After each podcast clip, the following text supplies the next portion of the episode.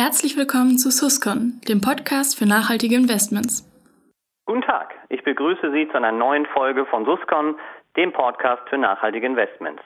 In der heutigen Folge beschäftigen wir uns erneut mit dem Thema Klimapolitik und fragen dazu diesmal nach bei Herrn Lukas Köhler.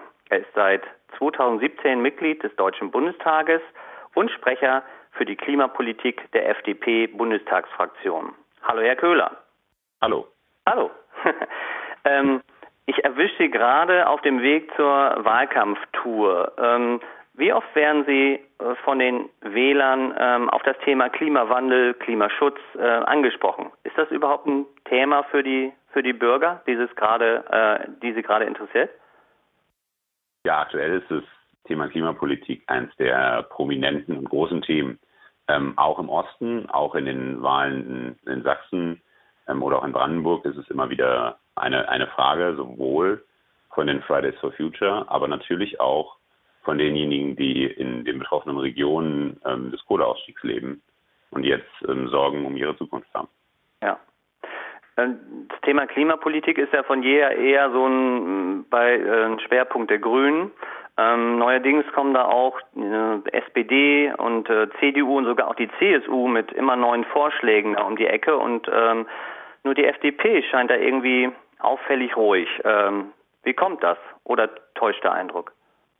Oh, ich glaube, der Eindruck täuscht. Ähm, wir haben im Bund, auf dem Bundesparteitag Anfang des Jahres im April ein 16-seitiges Papier beschlossen, also weit vor den Plänen, die bei der Union ja noch nicht fertig sind und dem, was auch immer sich die SPD vorstellt, ähm, haben wir tatsächlich relativ viel ähm, dazu diskutiert, wie wir als Freie Demokraten unsere Klimapolitik aufstellen.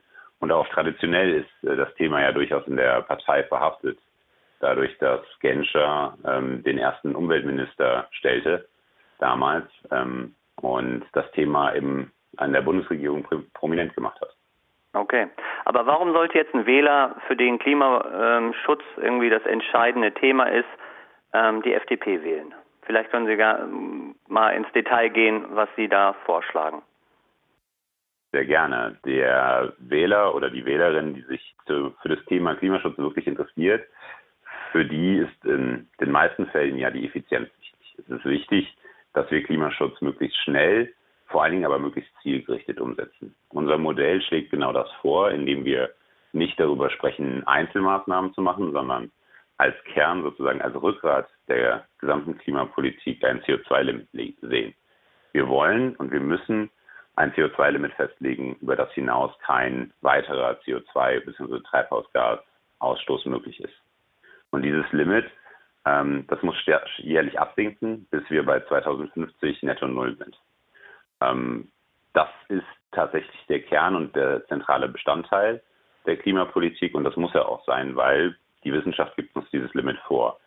Ähm, wenn wir dann so ein Limit haben, dann müssen wir ähm, jeden, der CO2 ausstößt, jeden, der CO2 verbrauchen möchte, ähm, der muss eine Berechtigung dafür nachweisen. Er muss ja. zeigen, ich habe ein, ein Zertifikat, ich habe eine, eine Berechtigung dazu, auch CO2 zu emittieren. Und dann, wenn er so ein Zertifikat hat, dann kann er zwei Dinge damit tun. Entweder er stößt es aus und damit muss er es nachweisen, oder ähm, er reduziert seinen eigenen Ausstoß und hat dann ein freies Zertifikat, dass er ähm, handeln kann an diejenigen, die vielleicht ein bisschen mehr brauchen. Und so entsteht der kosteneffizienteste Preis, nämlich immer der Preis, der zur Reduktion am meisten beiträgt. Und damit kriegen wir ein, eine kosteneffiziente, vor allen Dingen aber eine zielgerichtete Klimapolitik hin, mit einem ja. jährlich sinkenden Limit.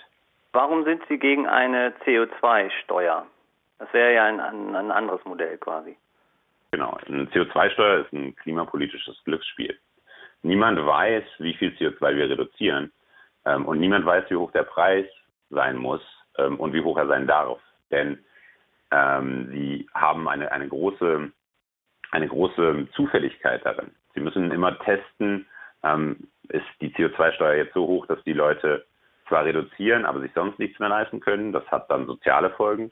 Oder ist die CO2-Steuer so niedrig, dass die Leute sie einfach akzeptieren, sie bezahlen und trotzdem weiter Auto fahren, weiter Diesel fahren, weiter Benziner fahren, weiter mit Heizöl ähm, ihre Wohnungen heizen. Und ähm, von daher, niemand weiß, wie hoch so eine Steuer sein muss und niemand weiß, wie genau der Effekt ist. Deswegen wollen wir die Menge begrenzen, die noch ausgeschlossen. Okay. Und dieser Emissionshandel, ähm, der soll irgendwie zunächst auf nationaler Ebene erfolgen oder ähm, wollen Sie da europäisch vorgehen? Ähm, wie ist da, weil ich könnte mir vorstellen, die Umsetzung dauert schon, schon etwas länger. Genau, das haben wir in einem Rechtsgutachten mal feststellen lassen. Unser Vorschlag ist so ein bisschen ein anderer als der, den die Union im Moment diskutiert. Ähm, unser Vorschlag sieht tatsächlich vor, den europäischen Emissionshandel, der ja bereits für die Industrie und die Energiewirtschaft sehr gut funktioniert, ähm, den ähm, zu erweitern um die Bereiche Verkehr und Wärme, mittelfristig auch die Landwirtschaft. Ähm, und diese Bereiche Verkehr und Wärme können wir innerhalb der nächsten sieben Monate in den europäischen Emissionshandel integrieren. Wir ja, würden kurz, vorschlagen. Ja, kurze Nachfrage. Wärme heißt Gebäude. Ja, Entschuldigung. Ja, okay. Ja, ja, Gebäude. Also Heizen, Heizung und äh, mhm. Heizöl, Gas und alles, was dazu gehört. Alles klar, okay. Genau. Genau. Und diese, wir würden vorschlagen, zunächst mit einer Koalition der Willigen vorzugehen. Das heißt also die ähm, Länder wie Frankreich oder die Benelux-Staaten oder auch Dänemark, aber gerne auch Polen oder Österreich mit an Bord zu nehmen und gemeinsam diese Sektoren in den europäischen Emissionshandel zu integrieren. Sollte das nicht gelingen, dann würden wir vorschlagen, das nur in Deutschland äh, zunächst zu beginnen und dann darauf hinzuwirken, dass der europäische Emissionshandel möglichst schnell ausgeweitet wird in Gesamteuropa auf alle CO2 bzw. Treibhausgasausstöße. Ja. Ähm, aber wie sieht es konkret mit den Zielen aus? Also wäre es da nicht sinnvoll, dann äh, bei so einem Emissionshandelssystem auch eine klare Obergrenze ähm, zu definieren? Ja, absolut. Also das ist ja der Kern ähm, und das Hauptanliegen, das wir haben, nämlich dieses CO2-Limit oder diese CO2-Obergrenze ähm, auch festzuschreiben. Die ist im Moment bei den Bereichen Energie und Industrie uns unserer Sicht noch zu hoch, weil sie nicht angepasst ist auf das Pariser Abkommen. Das ist auch ganz natürlich, weil der Emissionshandel schon länger besteht. Wir würden aber vorschlagen, ähm, zum nächstmöglichen Zeitpunkt, das wäre 2021, die ähm, das Cap, das sogenannte Cap, also dieses Limit, ähm, ja. anzupassen auf das, was wir haben aus unserer Sicht netto null 2050. Okay. Und eine, eine, eine Obergrenze? Ähm, ähm, damit auch irgendwie Anreize bestehen, irgendwie weniger zu emittieren? Ja, genau. Also jedes Jahr sinkt dieses Limit, diese Netto Null, also keine Emissionen. Also wir sagen, dass es ab 2050 keine Treibhausgasemissionen mehr geben soll, geben darf, ah, okay. die nicht mhm. an anderer Stelle ähm, an anderer Stelle in irgendeiner Weise wieder eingefangen werden. Also es gibt so ein paar Prozessemissionen, um die werden sie nie rumkommen. Die Zementindustrie zum Beispiel, die Stahlindustrie wird wahrscheinlich auch welche haben. In der Landwirtschaft wird es immer ein paar Emissionen geben, die sie nicht wegkriegen, die können sie aber speichern, entweder technisch oder organisch. Und ja. es darf ab 2050 aus Sicht der Freien Demokraten keine, keinen Ausstoß mehr geben, der nicht abgespeichert ist. Und ähm, dieses Limit, diese Obergrenze sinkt jährlich. Also wir fangen jetzt mit dem Niveau, das wir im Moment haben, an ungefähr und gehen dann runter bis netto null 2050. Alles klar. Wie sieht es mit weiteren Maßnahmen aus? Also andere Parteien schlagen konkrete ähm, äh, Quoten vor für den Ausbau erneuerbarer Energien. Ähm, da hört man von der FDP bislang nichts. Sind genau, wir sagen gegen oh, feste Quoten? Ähm, also eine feste Ausbauquote ähm, halten wir für nicht für, für nicht zielführend. Das Problem in der Energie äh, in unserem Energiesystem ist im Moment nicht die Frage des Ausbaus, sondern vor allen Dingen die Frage der Systemstabilität und ähm, des Netzausbaus. Und da müssen wir äh, deutlich schneller vorankommen. Wir würden vorschlagen, gerade den Bereich des Netzausbaus deutlich mehr zu forcieren, als es im Moment der Fall ist. Wir würden vor allen Dingen aber vorschlagen, eine ähm, Wasserstoffinfrastruktur aufzubauen. Das Problem, das wir im Moment haben, ist, dass neben jedem Kohlekraftwerk ein bereits ein Energiespeicher steht, nämlich oder liegt, nämlich das äh, Kohlerevier, an das das Kraftwerk gebaut ist. Das habe ich bei Windenergie, das habe ich bei Solarenergie nicht. Ähm, und deswegen müssen wir für langfristige und sichere Speicher sorgen. Das bedeutet, wir müssen eine, ähm, die Umwandlung von erneuerbarer Energie, dann wenn sie im Überschuss verfügbar ist, in zum Beispiel Wasserstoff oder auch ähm, grünes Methan ähm, aufbauen. Und damit müssen wir jetzt anfangen wenn wir eine wirkliche ähm, CO2-Neutralität gerade im Energiebereich hinbekommen wollen. Okay. Wo sehen Sie generell Gemeinsamkeiten mit anderen Parteien? Also eine FDP alleine reicht ja nicht aus, um, um diese Vorhaben, die Sie gerade geschildert haben, umzusetzen. Zum einen ähm, sind wir uns, glaube ich, mit den meisten Parteien, die im Deutschen Bundestag vertreten sind, in den Zielen einig. Wir müssen so schnell es geht und so effektiv wie möglich ähm, Klimaschutz betreiben. Wir sind uns, glaube ich, auch mit allen Parteien, fast allen Parteien einig darin, dass es eine CO2-Bepreisung geben muss. Dass also CO2 einen Preis braucht. Wir streiten uns herzlich und äh, mit, großem, mit großer Freude darüber, was der beste Weg ist. Ich glaube, das ist auch politisch ähm, genau das Richtige, das ist demokratisch genau das Richtige. Ähm, aber diese Ziele, die verneint niemand. Und ich glaube, es gibt auch eine ganze Reihe von Gemeinsamkeiten, wenn es um den Umbau der Industrie geht. Wir müssen, wie gesagt, für mehr grünen Wasserstoff sorgen als Kernträger. Wir müssen für synthetische Kraftstoffe, gerade im Flugzeugbereich oder im Schwerlastbereich, sorgen. Wir müssen dafür sorgen, dass Innovation und, und Fortschritt und Technologie ähm, weiterkommt. Denn eine CO2-Bepreisung ist ja keine, keine silberne Kugel, ist ja nicht das alleinige Heilmittel. Ja. Und bei all diesen Punkten finden wir unterschiedliche Partner, die das ähnlich sehen. Manchmal ist es die Union, manchmal sind es die Grünen, manchmal ist es die SPD. Ähm, und in all diesen Bereichen, glaube ich, kann man gut auf einen Konsens hinarbeiten, solange die Ziele klar sind. Und das ist zum Glück der Fall. Sie sind jetzt noch nicht so lange dabei, aber würden Sie rückblickend sagen, dass die Politik, vielleicht auch Ihre äh, Partei, die Wichtigkeit des Themas ähm, unterschätzt hat? Ich tue mich immer ein bisschen schwer, über die Politik zu sprechen. Ähm, ich glaube, es gab immer ähm, Abgeordnete und auch Teile von Parteien, die sich der Wichtigkeit bewusst waren. Ich glaube, was man nicht gesehen hat, ist, dass man die Rahmenbedingungen möglichst früh ähm, gesamt anpassen muss. Es ist ja nicht so, dass nichts passiert ist. Wie gesagt, zum Beispiel der Emissionshandel ist äh, 2005 eingeführt worden. Wir haben ähm, die Öko, die sogenannte Ökosteuer, die zwar nicht viel gebracht hat, die aber im Prinzip auch wie eine CO2-Steuer fungiert, ähm, 2002 eingeführt. Ähm, wir haben viele Beispiele, in denen umweltpolitische Maßnahmen eingeführt und umgesetzt worden sind. Die Frage war, äh, ist glaube ich eher, haben wir es hinbekommen, politisch in den letzten Jahren die Ziele miteinander zu verknüpfen? Also die soziale Frage mit der ökologischen Frage, mit der äh, wirtschaftlichen Frage in, in wirklichen Zusammenhang zu bringen. Und ich glaube, dass da zu lange zu wenig passiert. Mhm. Sind Sie zuversichtlich, dass Deutschland die Klimaziele ähm, 2030 noch erreichen kann? Absolut. Aber dazu bedarf es äh, einen größeren Konsens, als es bislang der Fall war. Ich glaube allerdings auch, dass wir im Moment ähm, bereits sehen, dass, dass das Thema aufgrund der Wichtigkeit auch bei den Bürgerinnen und Bürgern in der Politik noch breiter ähm, diskutiert wird. Und ich glaube, dass gerade dieser Konsens durchaus schnell gefunden werden kann. Im, vielleicht ein wenig im Gegensatz zur allgemeinen Meinung, potenziell weil ich selber Betroffener bin, habe ich durchaus ein hohes, ein hohes Vertrauen in die Politik. Ähm, darin, dass wenn man sich mal auf den Weg gemacht hat, dass man dann auch zu einer Lösung, vor allen Dingen auch zu einer tragfähigen Lösung kommt. Und deswegen sehe ich auch kein Problem im Erreichen der Klimaziele bis 2030. Ja, okay. Ein Punkt äh, von Ihrer Partei äh, im Programm ist, glaube ich, auch so ein bisschen das Vertrauen auf technologischen Fortschritt dass Sie sagen, ähm, ähm, wir vertrauen darauf, dass dass äh, weitere ähm, Innovationen, dass es weitere Innovationen gibt, die ähm, den Klimawandel eindämmen können. Entschuldigung. Ähm, das klingt ein bisschen nach Prinzip Hoffnung. Können Sie das vielleicht mal ausführen, ähm, was dahinter steckt? Ich glaube, ohne Hoffnung wäre die Welt ziemlich grau und äh, äh, traurig.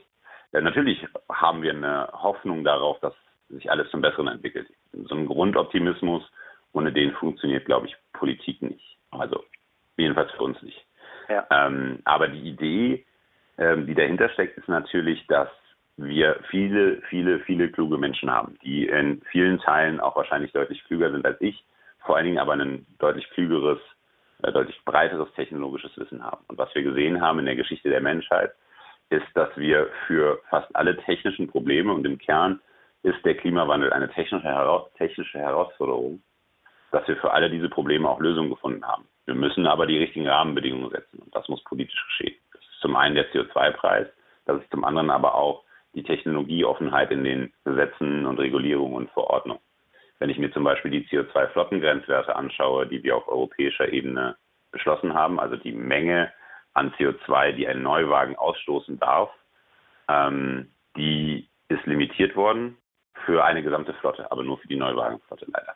Und ja. diese Limitierung ähm, ist aber gekoppelt an entweder die Effizienzsteigerung des Motors oder die Elektromobilität. Was dabei keine Rolle spielt, leider, sind synthetische Kraftstoffe, sind ähm, erneuerbare, ähm, erneuerbare Diesel, sind CO2-neutrales Benzin.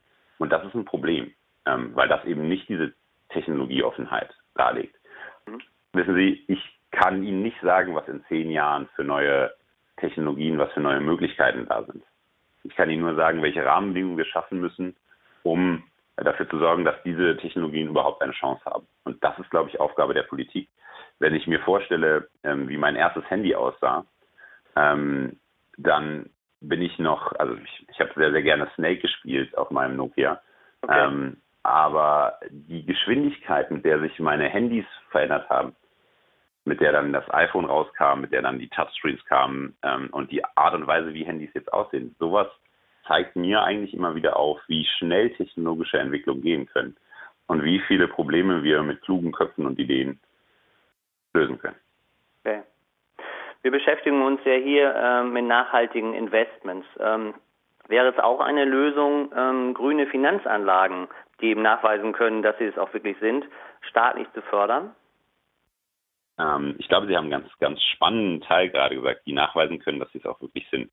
Ähm, generell gilt, glaube ich, dass wir dringend auf europäischer Ebene den Bereich der Sustainable Finance, also der nachhaltigen Geldanlagen, ähm, dass wir diesen Prozess deutlich schneller und besser vorantreiben müssen.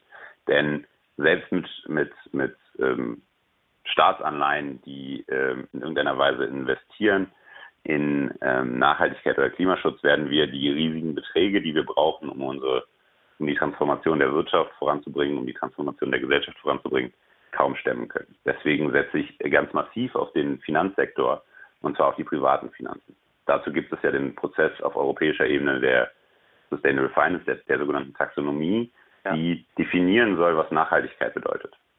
Und diesen Prozess, der wird kaum A in der Öffentlichkeit diskutiert und B vor allen Dingen auch politisch kaum begleitet oder vorangebracht. Und ich glaube, dass da der größte, die größte Wirkung, der größte Hebel zu finden ist und wir uns deswegen da sehr, sehr dringend darauf konzentrieren müssen, dass das zu einer sinnvollen guten ähm, Form der Definition kommt. Wunderbar.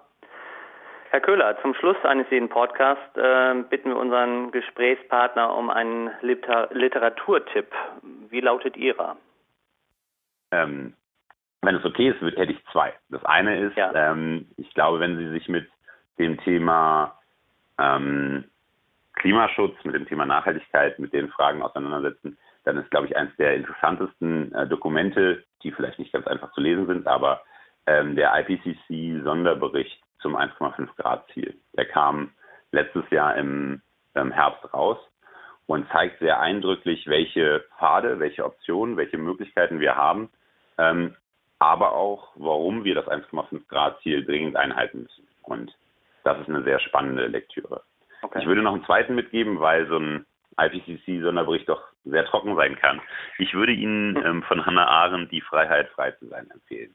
Das ist ein ganz wunderbares, schönes, kurzes Buch, ähm, in dem ähm, viel darüber gesprochen wird, wie wir gesellschaftliche Freiheiten definieren, wie wir uns aber auch Räume nehmen und schaffen können, ähm, um wirklich am gesellschaftlichen, am politischen Leben ähm, teilzunehmen. Wunderbar. Ähm, und am Ende noch eine nachhaltige Zahl, die von Bedeutung ist. Nachhaltigste Zahl, die für, für mich von Bedeutung ist, ist im Moment die 25.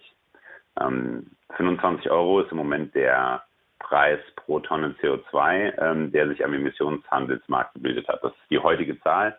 Ähm, das ist, glaube ich, genau, das sind genau die Kosten, die entstehen, um CO2 zu reduzieren. Und das ist das Ziel, das wir haben sollten. Wunderbar. Ein schönes Schlusswort, Herr Köhler. Ich sage vielen Dank, dass Sie sich die Zeit genommen haben. Und äh, ja, äh, Ihnen alles Gute und äh, Ihnen, äh, liebe Damen und Herren, auch äh, Dankeschön für das Interesse. Auf Wiederhören. Bis zum nächsten Mal.